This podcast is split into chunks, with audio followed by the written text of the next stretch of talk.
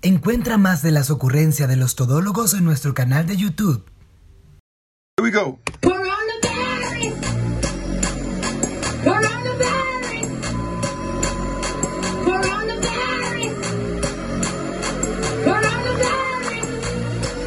Guess what, bitch?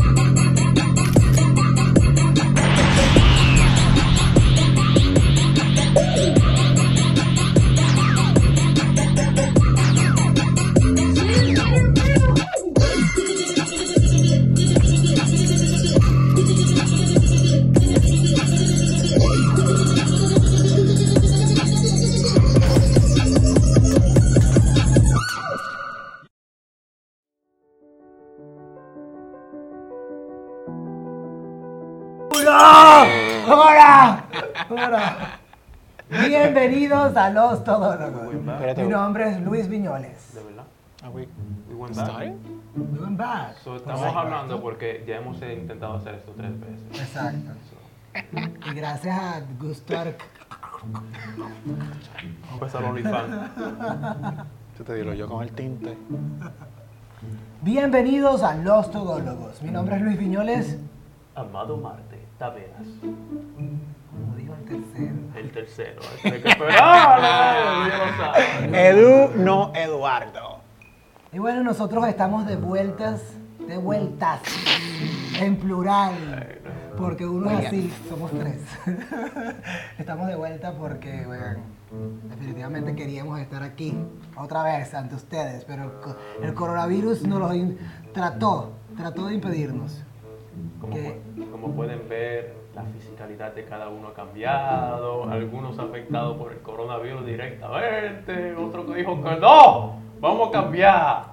Yo no pude colectar, así que la, la pobreza vive en mí. Pero le dio para el bleach. Eso, bro. Él fue el que creía que iba a ganar Donald Trump. Pa, pa, pa, pa. Y mira dónde se quedó. Y ahora los tres tenemos barba. ¿Cómo Que yo mismo me la voy a quitar. cómo ha cambiado el mundo? ¿Cómo ha cambiado, cómo ha cambiado el mundo en estos, en estos meses, chamo? No sin número. Voy a quitar. Increíble. Loco, que estos barberos ponen a uno como un caco malo. Olvídate, sigue, Luis. Anuelo. Anuelo un, un 2021. episodio, un episodio completo. Que mira, para que vean cómo se está mejorando la cosa, porque antes, durante el COVID, ni siquiera recortarse no podía. Uno tenía que aprender a recortarse. Yo vi un par de gente que se llevaron el caco completo aprendiendo. ¿Tú no viste eso? Que, que self, self, uh, self. ¿Tú no, visto los videos? Oh, Hace Sí. Gente que se lleva así, yeah. hace poco tutoriales en, en- en YouTube enseñando cómo cortar cabello. No te vayas lejos. Mira a William, que tiene el pelo de atrás más corto que el de al frente. William, William, tú pareces Pedro el Escamoso. O chicas así. Pero Mira, vamos a reírnos para no llorar. Se enteraron de que corrieron la fecha de, eh, de la apertura de Broadway. oh sí, tú me lo habías dicho. La- sí. Estamos hablando de que corrieron la fecha de em, la apertura de Broadway de enero del año 2021 para... Eh, em, ¿Por qué estoy hablando de enero del año 2021? De enero para el verano, para mayo. Dale, que tú hiciste tu rehearsal.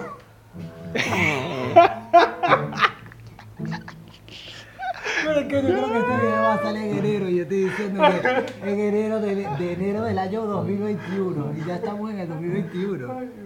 Estamos grabando esto. en-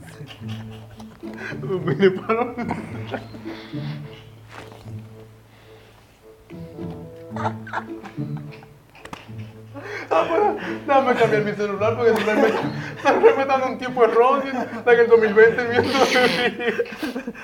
Esto no, esto, esto, bueno, en fin, bueno, ¿cómo empezar? Esto, esto lo vamos a hablar en enero, ¿no?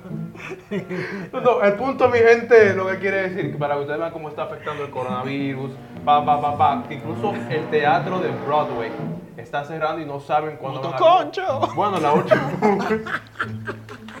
la última. Esta gente dirá, coño, pero no han fumado esta gente y no está por todavía. La última noticia que se sabe es que en el mayo de 2021 quizás se abran las puertas de Broadway, pero no se sabe, para que vean cómo está afectando el coronavirus al arte, principalmente el teatro, si no me equivoco, ¿verdad Luis? Sí, eso es lo que estaba tratando de decir. Eso lo aprendí de él. Y él te tradujo. Exacto, pero yo no lo veo algo totalmente mal. Sí, me encanta Broadway, me encantaría ver la obra, me encanta ver los musicales, pero como artista del teatro latino, este, creo que nos pone más visibilidad. Bueno, si trabajamos para eso, porque la gente no puede ir a Broadway, obviamente nosotros no podemos hacer muchas cosas, pero por lo menos tenemos una oportunidad de decir, hey, estamos aquí, vengan a vernos. Porque nosotros somos más irresponsables. No, también es una cuestión del budget y No. de la fama que tiene Broadway Claro, también. y Edu tiene, tiene mucha razón. Verán que verán, verán que muchas personas tomaron para Instagram, para TikTok y hacer, o sea, muchos artistas tomaron el Instagram, se desacataron por ahí, en YouTube, en OnlyFans, en OnlyFans, en todo eso. Ay, eso fue una mirada como que, ah, que, y Luis dice que yo tengo un OnlyFans también, yo tengo un OnlyFans. Me estoy enterando aquí con ustedes. Eh, pero sí, la gente ha tenido que estar haciendo lo que tiene que hacer, porque lamentablemente ha atacado toda la parte del artista, incluyendo la, la genital y todo. Pero algo, mi gente, que notarán que no solamente, por ejemplo, lo del teatro latino, que es algo que más adelante podemos, ah, mira, mira cómo llegué allá, a tocar el tema como quiera, pero que Netflix, por ejemplo, estas plataformas Amazon, también se han aprovechado de esta situación de cierta manera. No aprovechado, sino que han, han ganado algo. Porque ya que uno está vago y no ha, tenido, no ha podido hacer nada, ni salir, desacatarse de los clubs, tirar botella, pa, ha tenido que quedarse en su casa y ver muchas series, pa, pa, pa, pa, y todo eso, ¿verdad? Lamentablemente. Empiernado. Con la lluvia, ahorita en tiempo de lluvia. A ver, pura serie. Yo lo que digo es, Dios mío. lo que digo es, y lo que le digo a mis estudiantes, este, el arte pues no lo tienen como un trabajo, eh, ¿cómo que se dice? Los doctores y esta gente.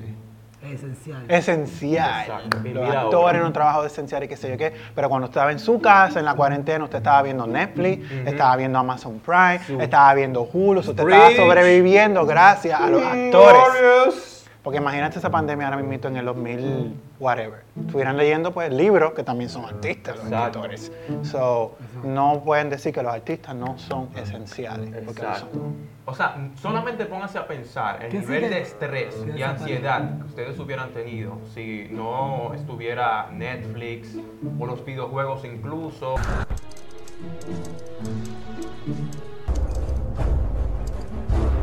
Personalmente eso, eso me calmó el estrés y la ansiedad un montón y yo nunca había sentido nada de eso. ¡Es my life! O el porno. Exacto. Con actores. Me leíste la Pero mano. ya, ya yo estoy como que unified con el porno. Yo creo que eso no me ayuda en nada. ¿Cómo, cómo vives? No te, no te, no O te- sea, que ya eso es como que ya olvídate.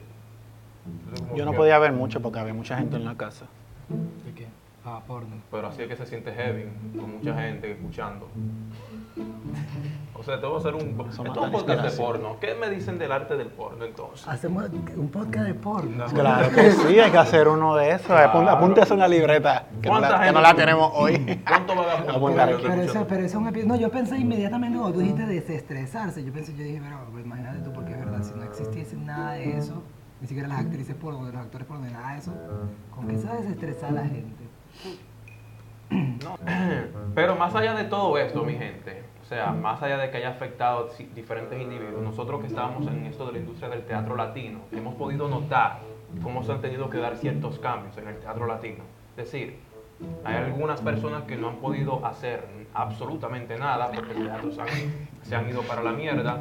Hay otros que sí han logrado, por ejemplo, por Zoom, no sé si ustedes vieron algunas obras por Zoom, lecturas, Yo- bueno, bien. Yo vi. Yo, eh, yo vi una obra por Zoom, eh, bueno, de hecho participé en una obra por Zoom. Ah, sí, ¿por qué no nos invitaste? Buena mierda. Y nosotros lo ¿Te sientes avergonzado de tu participación? Exacto. No, no me siento avergonzado de mi participación.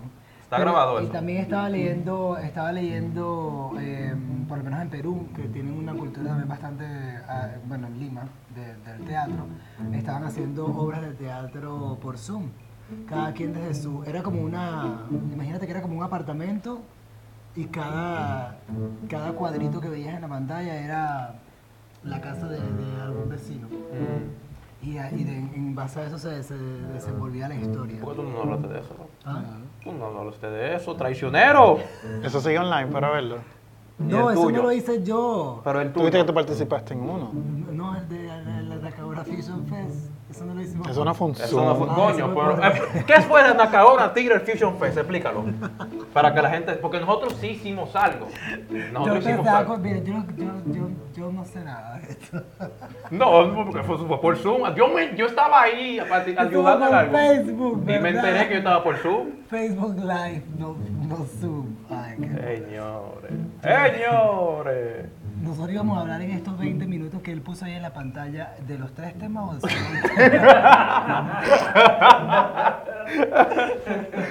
Además de eso, hubo individuos que sí hicieron sus obras afuera, o sea, hicieron alguna presentación, obviamente con el distanciamiento social, por ejemplo, ¿cómo se llama el locotrón este que hace la hormiga y toda esa loquera?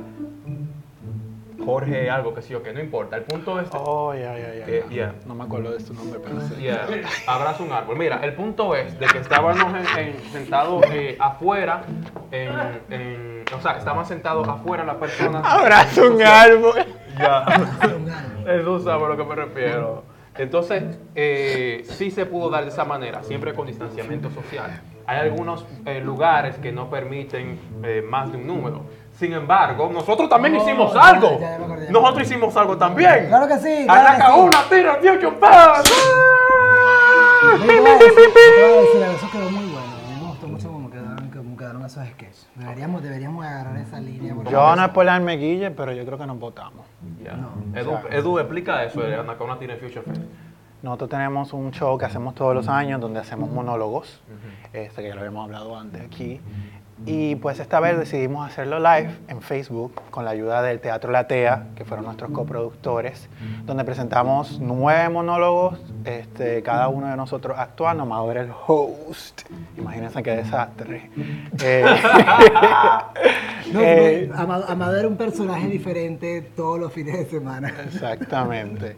Y pues lo presentábamos, cada semana presentábamos tres monólogos y de verdad que el show quedó mucho mejor de lo que pensábamos porque la calidad visual eh, y de los actores, todo, o sea, fue una cosa increíble. De verdad que me gustó mucho la experiencia porque estamos tan acostumbrados a hacer teatro de que entramos, por lo menos yo como con miedo, con esa ansiedad de que cómo va a ser esto, no tenemos el público ahí que nos aplauda, no tenemos feedback, qué va a pasar, bla, bla, bla. Entonces cuando lo vi en pantalla, de verdad que me siento súper proud. Que, bueno, participé en uno de los monólogos, pero también ayudé en, toda- en par- en gran parte en, en- en producción, en el backstage. Y eh, es un trabajo extenuante.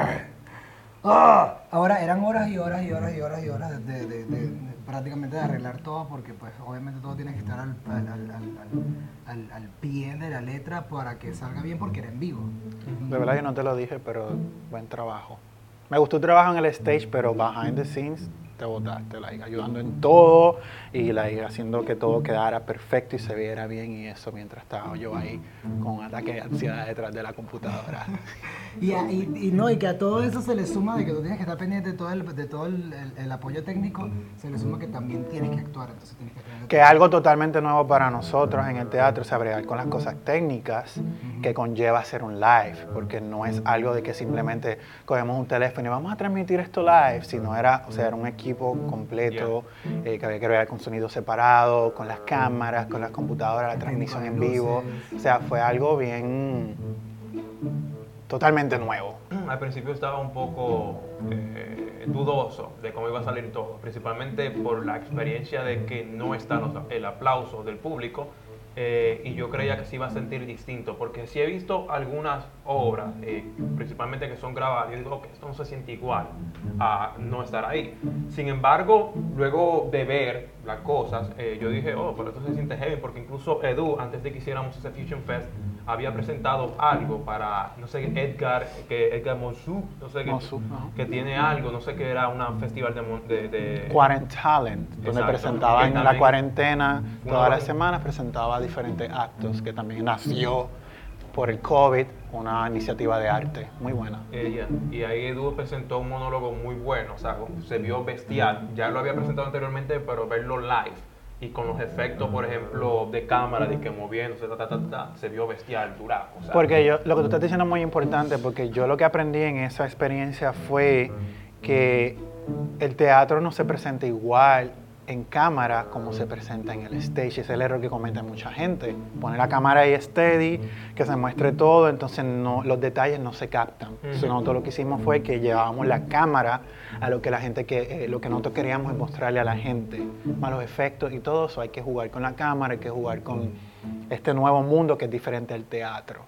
Pero además de esto, yo quisiera eh, sumar que hemos estado incluso, porque Anacaona Tira siempre está haciendo algo, cocho. Nosotros estuvimos haciendo varios videos también. Estamos haciendo más este año. Exacto. Hicimos más este año del COVID que lo que hicimos cuando no había Exacto. Eh, o sea, en el 2020 nosotros hicimos un montón de cosas. Espero que ahora en el 2021 sigamos haciendo esos videos. Lo que quiero decir que nosotros hicimos videos, por ejemplo, sketch de tres minutos. Eh, de un hicimos algo de Halloween que me gustó mucho. Hablamos algo de la depresión en un momento que, podemos, que sabemos que algunas personas estaban pasando por eso. Ansiedad, estrés y todo lo demás. en el mes de la depresión, ¿no? Eh, sí, eso fue el año pasado. Eh, ¿Cuál fue? mes? Septiembre. Yeah. Es que se quiere enfatizar. y, y- y- No sé cuándo es el mes de la depres- de la depresión. Yo sé que todos los meses hay depresión. Exacto. Septiembre. Estadísticamente hablando. Sí, hicimos un montón de cosas, gente. Lo que pasa es que hay que adaptarse. Ese, hay mucha gente que se niega. Yo al principio estaba un poquito reacio de que no, mover mis cosas online. No, pero hay que adaptarse para poder sobrevivir, especialmente en este nu- nuevo mundo de tecnología. Hay que moverse, o sea, no podemos hacer teatro en vivo, pues hagámoslo online. La pregunta es, ¿qué pasará después de que se resuelva lo del COVID? Yo creo o que sea, yo- yo- con toda la, lo- que acabamos de decir, cómo nos hemos movido hacia la tecnología y eso. ¿Se queda eso? ¿Volvemos atrás? ¿Cómo ustedes piensan? Yo creo que toca adaptarse.